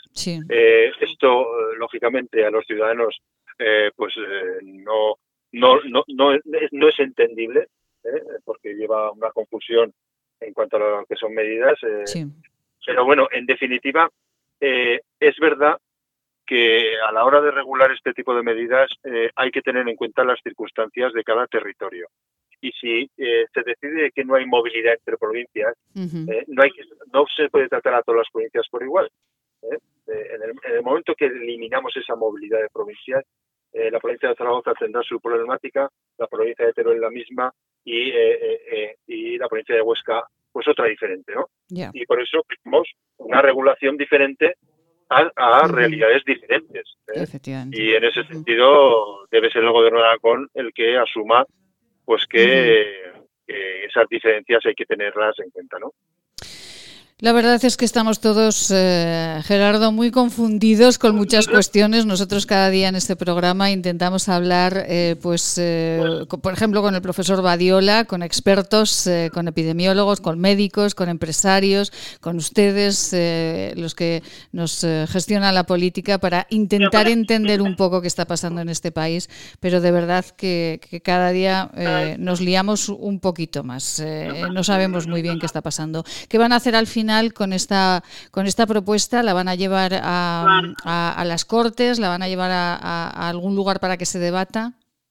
Bueno, sí, eh, nuestra idea es llevarla a, las principales instituciones, o bien en plenos, o bien en declaraciones institucionales que partan de las juntas de portavoces, y inmediatamente, pues como digo, en el Ayuntamiento de Huesca, en la Diputación de Huesca y en los principales ayuntamientos la vamos a llevar para que, o bien, como digo, en el Pleno, si es cercano, o bien en la Junta de Portavoces se puedan consensuar y debatir, porque yo creo que independientemente de, de partidos políticos, de diferencias que tengamos en otras cuestiones, yo creo que en esta hay unanimidad y todos los partidos políticos de la provincia de Huesca, que representamos a los ciudadanos en la provincia de Huesca, vemos que hay una necesidad urgente y es de retomar o al menos aliviar eh, eh, pues la capacidad que tienen nuestros eh, comerciantes, nuestros hosteleros, de sacar a flote sus negocios en una situación en muchos casos dramática, ¿no? Y en eso vamos a estar y espero contar con, con el apoyo en ese sentido de todas las fuerzas políticas del Alto Aragón.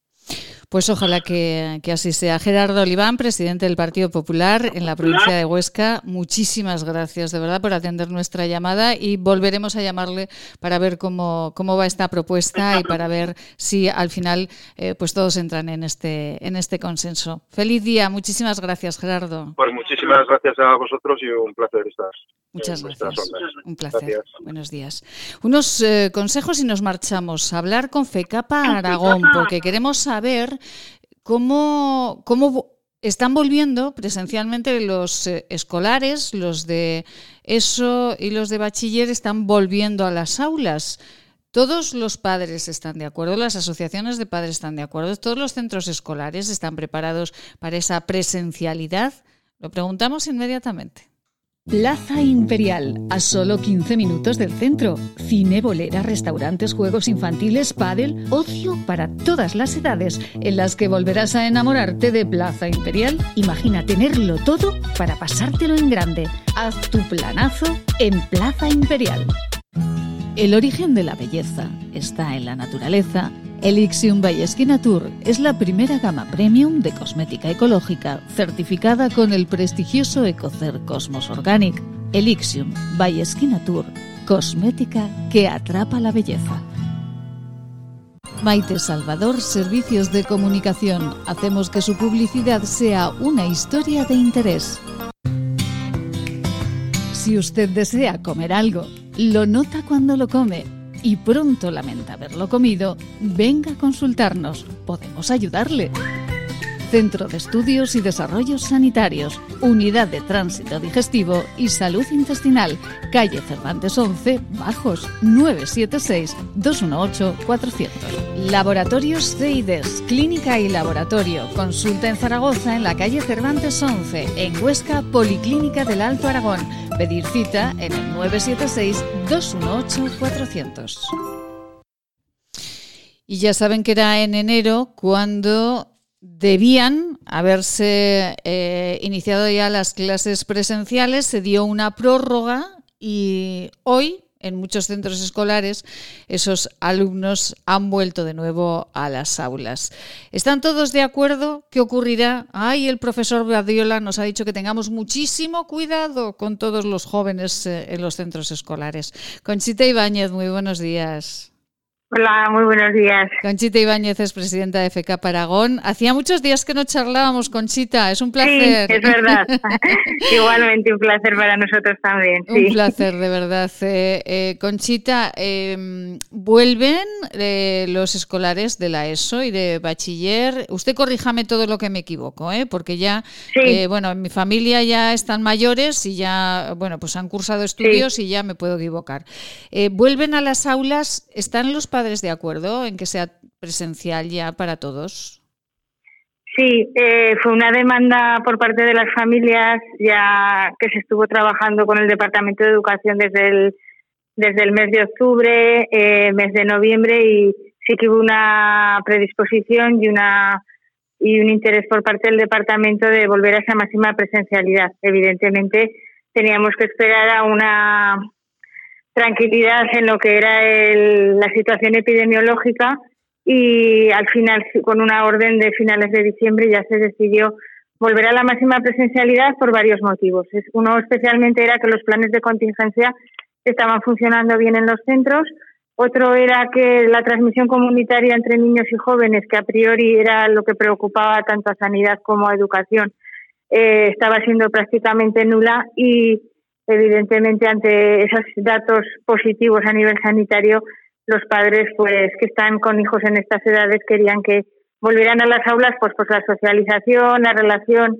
profesor-alumno y evidentemente una clase presencial pues es la, la garantía de, que el proceso de enseñanza-aprendizaje se lleve al, mayor de sus éxitos, ¿no? Entonces, al, eh, al final se, se pudo llegar a esa a esa máxima presencialidad y a partir del 7 de enero ya hubo centros que se organizaron para que sus alumnos ya volvieran. Si bien es cierto que se dio un plazo eh, hasta el 25 de enero que luego se vio empleado hasta el 8 de febrero pues por pues, eh, pues para garantizar las máximas medidas higiénico-sanitarias y en este caso organizativas. Conchita, ¿y todos los centros pueden cumplir eh, esa normativa de que los alumnos estén a metro y medio, de que haya grupos eh, más reducidos, de que se ventilen, se aireen, todos pueden cumplir estas normativas, porque yo he escuchado a algún padre eh, que comentaba que pues a lo mejor en su centro escolar no se podía cumplir del todo esto. Sí, bueno, si a lo mejor una de las medidas no se puede cumplir al 100%, recordemos y no olvidemos están las tres grandes medidas y las máximas que son la mascarilla, lavado de manos y evidentemente esa distancia de seguridad. Entonces, en todas forman un conjunto que más o menos hacen que haya una garantía eh, de seguridad en el aula. Evidentemente, todas al 100% no, en este caso a lo mejor las distancias, pues a lo mejor no es un metro y medio y es un metro veinte o es o es tal, pero bueno, si hay lavado de manos, si hay mascarillas y si se hace bien la ventilación, como tal y como indicaron, pues de ventilar al principio, al final, en los intercambios cuando bajan al recreo, eh, llevando y luego las medidas de salir, de entradas y salidas, bueno, se está viendo que afortunadamente el porcentaje de cierre de aulas eh, a fecha de hoy está siendo del 0,8% en todo Aragón. ¿Qué quiere decir? Que sí que hay algún contagio, hay positivos, hay reflejo de lo que pasa afuera, pero afortunadamente entre ellos no se contagian y eso es lo, importante. evidentemente hay que apelar también a la responsabilidad eh, cuando estamos ya fuera del ámbito escolar y ya, los jóvenes también en ese sentido también lo tienen que ir interiorizando. En el aula cumplen con una serie de, de, medidas de seguridad, pero no nos podemos olvidar como ciudadanos que tenemos esa responsabilidad cuando salimos del centro de trabajo o en este caso del colegio, de cuando nos reunimos con los amigos que tenemos que seguir pues manteniendo esas esas medidas. Que a lo mejor no es tanto problema en los centros escolares como después cuando se reúnen ellos, eh, pues en otros lugares que parece que se relajan un poquito. Bueno, Exacto. que, todos los puede hemos ocurrir que, que, se que se relajen esas medidas. Sí que hay que decir porque por parte de los centros educativos sí que se está viendo que están respondiendo muy bien, o sea, tanto los niños como los adolescentes eh, están llevando, vamos, que en los centros educativos no hay ningún problema al respecto y están funcionando muy bien. los adolescentes que están en esa etapa y también un poco rebelde o en esa etapa, ¿no? De, y la verdad que es sorprendente cómo la respuesta está siendo pues maravillosa.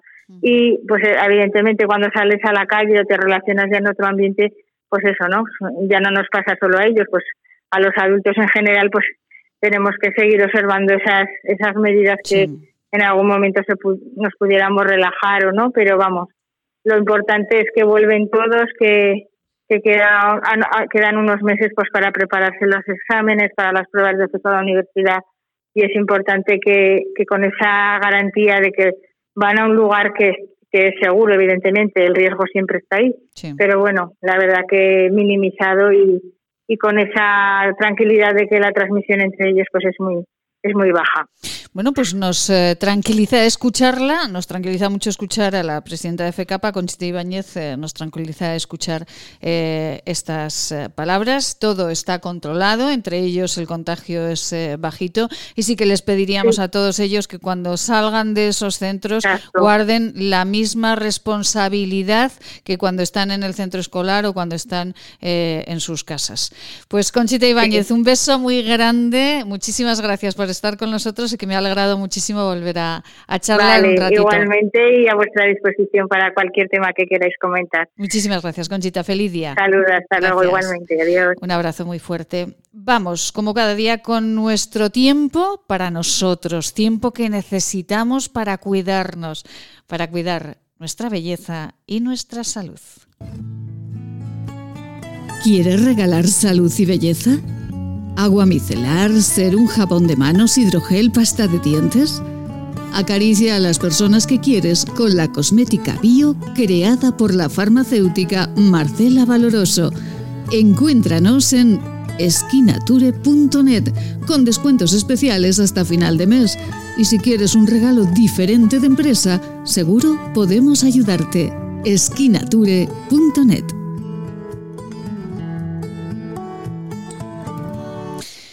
cuidando nuestra belleza, cuidando la salud del planeta. Marcela Valoroso, muy buenos días. Muy buenos días, Maite. ¿Qué tal estáis? Bueno, encantados aquí un día más, un lunes más y comenzando la semana con fuerza, que eso es lo más importante. Sí, sí, es lo que hay que hacer. Cada, hay que reponer las energías los fines de semana y empezar la, la semana que pasa volando. es, es, increíble lo rápido que están pasando los días. Es verdad, pasa, pasa volando, volando, pero, pero una. Bueno, ¿en qué está ahora metida en el laboratorio Marcela? ¿Qué está trabajando? Me pillas, trabajando en un proyecto muy bonito, Ay, eh, sí, vegano, Sí, sí, y ahora estaban en plena, en plena faena de, creación. Tengo unas cosas ah. preciosas, ya os contaré. Bueno, bueno, bueno, bueno, lo dejamos ahí en sorpresa, ¿verdad? No podemos contarlo hasta que no esté terminadito, pero bueno, hay que decir a los oyentes, recordar a los oyentes, porque lo decimos siempre, que la tecnología verde eh, que Marcela Valoroso eh, está trabajando desde hace tantísimo tiempo, eh, es mucho más complicada que hacer cremas eh, como toda la vida, ¿no? Con otros productos. Mucho más complicada eh, obtener el resultado de, eficacia. No es tan complicado, pero sí texturas, aromas, eh, después estabilidades del producto, porque claro, no llevar químicos que lo estabilicen, todo se tiene que hacer de manera natural. Entonces hay que tener un ingenio particular para eh, ir probando diferentes cosas que, puedan, que puedan funcionar, ya sean como los aceites naturales para evitar que se oxiden, eh, las texturas de las cremas para hacer un poco más livianas, un poco más suntuosas, que no sean grasas, eh, todo, todo el secreto de ir trabajando con esta química verde que, que da muchas satisfacciones. Y después con los perfumes, que yo creo que es lo más complicado, poder sacar perfumes sin alérgenos de la mm. Eh, y que sean agradables y que gusten y que bueno que, que, queden bien una vez que lo pones en la fórmula, que no te la licúe, bueno, ese, ese, es el día a día de, del trabajar en lo bio, que normalmente en lo convencional es mucho más fácil. Pero, eh, bueno, esto, Marcela, pero eh, porque de esto no hemos hablado nunca, ¿por qué es tan complicado el asunto del perfume? Porque parece que todos los perfumes se sacan de, de la naturaleza, ¿no? De las rosas, de tal. Eh, pues y sin em la mayoría, la mayoría de los perfumes son de origen sintético que se hacen en el laboratorio. Vaya, por Dios. Entonces, los perfumes antiguamente sí. que, bueno, como la de la, rosa famosa de mayo, de, un perfume mítico, que se pone esa rosa en una cera durante un tiempo, se, saca ese extracto, pues eso es en los eh, grandes perfumes que, existen todavía, por supuesto, pero se les ponen muchos estabilizantes para, que duren, para que no cambien de color, se le ponen eh, sustancias que, bueno, que están en la lista negra de la cosmética y cuando tú haces un perfume bio que lo sacas de una planta, de una flor, tienes aceites esenciales y entonces tienes que buscar la forma de quitar los que den alergia para que después no dé alergia en la piel. Y bueno, es muy divertido, es muy divertido, pero tienes que estar pensando todo el tiempo. Claro, claro, y claro. como que queda, ¿no? Porque tú dices, un perfume sin alérgenos, ¿vale? ¿A qué huele? Porque estoy quitando toda esa esencia y todo ese aroma y quiero que huela a cítricos. Uf, Qué complicado, porque con todo lo volátil que son los cítricos, es difícil sacar un perfume así. Bueno, quiero que le huela a azúcar, más fácil todos los que son más azucarados es más fácil eh, porque no tienen tantos elementos volátiles, entonces es más sencillo de hacer. Eh, y quiero, y inventas y inventas y muestras y pruebas. madre mía, porque Marcela, todas las cremas tienen un perfume y además hay que buscar un perfume que guste en general a, todo el mundo, ¿no? Porque no solamente es la crema, es el perfume. De, Claro, eh, por ejemplo, para el jabón de manos, que siempre lo digo, para las manos siempre gustan que sean perfumes que sean más cítricos, por eso le hemos puesto la bergamota. Eh, sin embargo, para el rostro buscamos perfumes que sean más tenues, más suaves, más azucarados, más con notas florales. Eh, y después, bueno, para el contorno de ojos, idealmente no utilizar perfume o un perfume muy, muy, muy suave.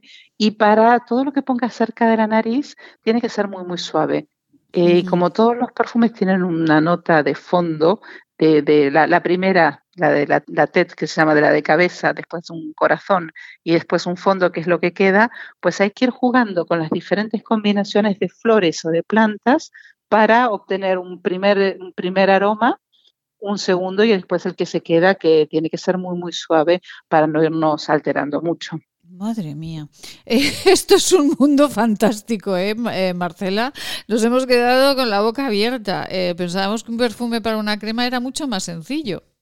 No, no, y sabiendo que además ese perfume, en lo que es un producto bio, cuando tú lo pones en la crema, a lo mejor te disminuye la viscosidad, a lo mejor eh, hace que la, la crema se corte, es como en la cocina. Hay veces que tú tienes que ir probando y decir, ay, estaba todo tan bien hasta que llegó el perfume.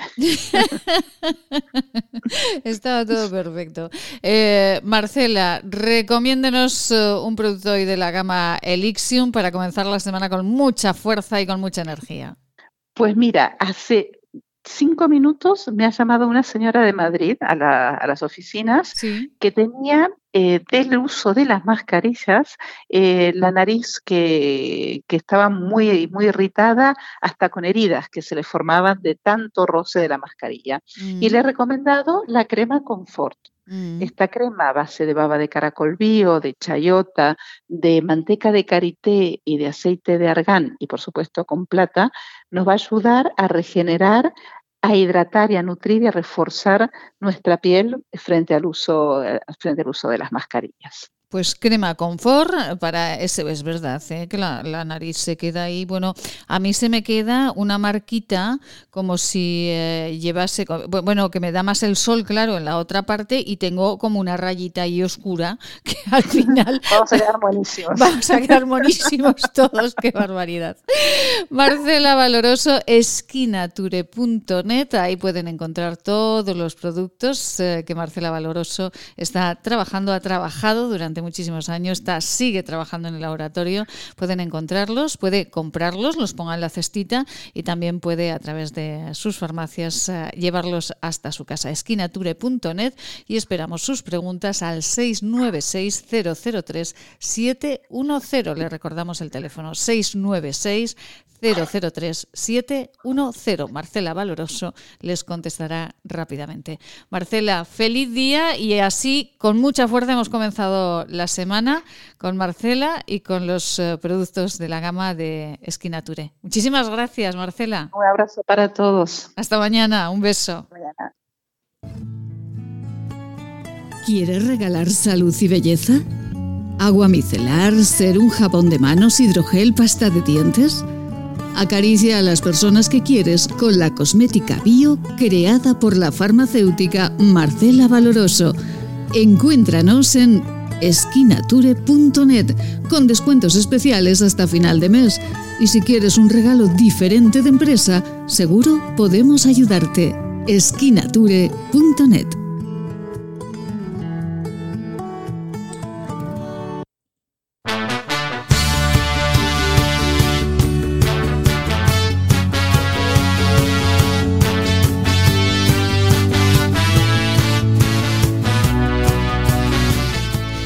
de melocotón.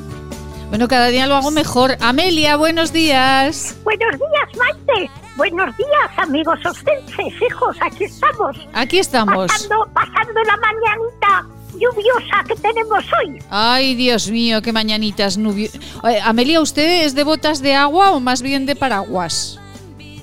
Yo de paraguas, hija mía. Hay gotas de agua no lleva en mi vida las catiuscas que decíamos cuando éramos pequeñas. Mamá, yo quiero unas botas catiuscas y un impermeable, un chubasquero. Queríamos en aquellos tiempos, pero la verdad es que no me lo compraron y yo no me lo he comprado jamás, ni unas botas ni un chubasquero, nada. Ay, las botas, porque, porque se llamarían Katiuskas, ¿era la marca o es que venían de Rusia? Pues porque debían ser las que llevaban los rusos, como tienen tanta nieve allí en aquel ah. país, tanto invierno, tanto frío, tanta nieve, pues esas botas se las deben poner cuando empieza la temporada y ya no se las quitan. y como entonces había una zarzuela que se llamaba Katiuska en aquellos tiempos y la ah. protagonista era rusa, pues debía salir con unas botas similares. El caso es que a las niñas todas llevaban botas de agua catiusca para la lluvia. Madre mía, sí, sí, Era una cosa que yo también quería, pero encima como estaba internada en el colegio, ¿para qué quería las botas catiuscas si no salía del colegio? Así todo el día encerrada. Solo pues salíamos para Navidad y para el verano y ya está. Claro, y aunque hubiese algún charquito dentro del patio de recreo, tampoco pues necesitaba usted las catiuscas. no salíamos al recreo, si, si llovía teníamos grandes sitios donde jugar que estábamos a cubierto. No, no, no, no. Ah, bueno, bueno, bueno, claro. por eso muy, muy bien preparado las escolapias lo tenían en Valenzuela, bueno, sí. lo tienen. Sí, sí, sí. Y allí teníamos todo muy bien preparado para... Para, vivir. Lo, para lo que ocurriese. Efectivamente, porque... Hasta para bajar a, a la bodega, al caño, sí. cuando había bombardeos. Ah. Sonaba la sirena del Banco de Aragón, que ahora es el Banco de Santander, y cuando sonaba la sirena, pues ahora todas corriendo para abajo para con las monjas, aunque fuera medianoche allí con las mantas tapadas, para, para estar en, a resguardo en, la bodega. ¿Y qué hacían, ¿y qué hacían allí toda la noche, Amelia? ¿Se contaban pues cuentos? Santo Dios, Santo fuerte, Santo inmortal, líbranos Señor de todo mal, Padre nuestro, y así otra vez y otra vez. Y, así toda la noche, madre mía, madre mía. Hasta que volvía a sonar la sirena del Banco de Aragón, que está en la otra esquina de, de allí de la plaza de, ya no, de, de, San Roque. Sí. Y, la calle Valenzuela. Sí. Y entonces ya podíamos salir del, del caño, de la bodega y a, a dormir otra vez. Y a dormir otra vez, pues nada, pues hombre, una infancia pues pues eh, eh azarosa, ¿verdad? Eh, podríamos Ah, sí, decir. muy, muy ajetreada. Muy ajetreada, sí, sí, ajetreada. sí, madre mía. ¿Quién le iba a decir a usted, Amelia, que después iban a llegar estos tiempos, iba a tener este ajetreo que tiene también en este momento de todos en casa? Madre mía. Ay, ahora esto es una, una pena, el ajetreo lo tenía hace un año, hasta hace un año, pero ahora ya es que me he quedado, que estoy, que ya no sé si, si me sé mover, si sé andar, si sé escribir, si sé hablar. Oye, ¿Lo sabe se me va olvidando, se me va olvidando todo un No, año señora. sin actividad. No, pues dime señora. tú. Bueno, pues ya, ya volveremos a las actividades, pero a usted no se le ha olvidado absolutamente nada porque usted está todo el día ejercitándose, que lo sé yo. Sí, sí, que me canso ya, Maite, que soy muchísimo vieja y al, y al perder el ritmo, porque he perdido el ritmo, Ma- Maite, y si No, pierdes el ritmo, Sí. ya no hay manera No. de volver a, a- a estar en activo como hace un año. No, mire, Amelia, quien ha perdido el ritmo en este país no es usted precisamente, ¿eh? No me haga tirarle de la Yo, lengua. eh, en el buen sentido de mi vida, he perdido el ritmo de la vida que llevaba hasta hace un año. Ya sabes tú cómo vivía yo. Sí, Oye, señora, lo sé, lo pues sé. ahora estoy aquí, anquilosada, hecha un- una piltrafa. Oye, No, nada. mire, que no se lo no se lo consiento. Esto sí que me enfada, porque esto no es así, Amelia. Usted eh, tiene, pero no, pues es que es verdad, todo el día metida en casa, todo el día sin ver a nadie, todo el día sin hablar con nadie. Bueno, No pero vamos a ver, Contigo, pero por- contigo y con los oyentes Sí. que, me- que nos escuchan Sí, señora. y con mis hijos. Ya, Oye, pero, pero hombre, eso no quiere decir que su cabecita, pero si está cada día mejor. Si yo le digo ahora, por ejemplo, eh, el presidente del gobierno, el señor Sánchez, ¿usted cómo reacciona? ¿Qué, qué le pasa al presidente? ¿Qué, qué le pasa? ¿Qué, ¿Qué le pasa? Le pregunto yo a usted. ¿Qué le pasa al presidente? Ah, pues que, que no quiere bajarse del burro. Ah, pues ve cómo está usted ver, perfectamente. Se ha montado, se ha montado en, en el burro de presidente Sí. y el tío, aunque lo, lo, lo él, él no se mueve. Y yo aquí, Claro. aunque pase, aunque se mueran 40.000, pues bueno, o sea, se han muerto 80.000. Ya. Oye, de 40.000, 80. Ya. Pues, pues él, como si ni Pa'lante. siente ni padece, él ni siente ni padece. Oye, Pues ve suyo. pero ve cómo usted no está anquilosada, pero si ha reaccionado enseguida, Amelia, Hombre, mañana es más. que me nombras a un elemento, hija mía. Nos- que vaya, nos vaya escucha- personajito, vaya Nos escuchamos personajito. mañana. Eliseo Javier Samper en la gestión de contenidos. Les habló Amelia Rius y Maite Salvador. Sean felices esta mañana. Un beso, Amelita. hasta mañana.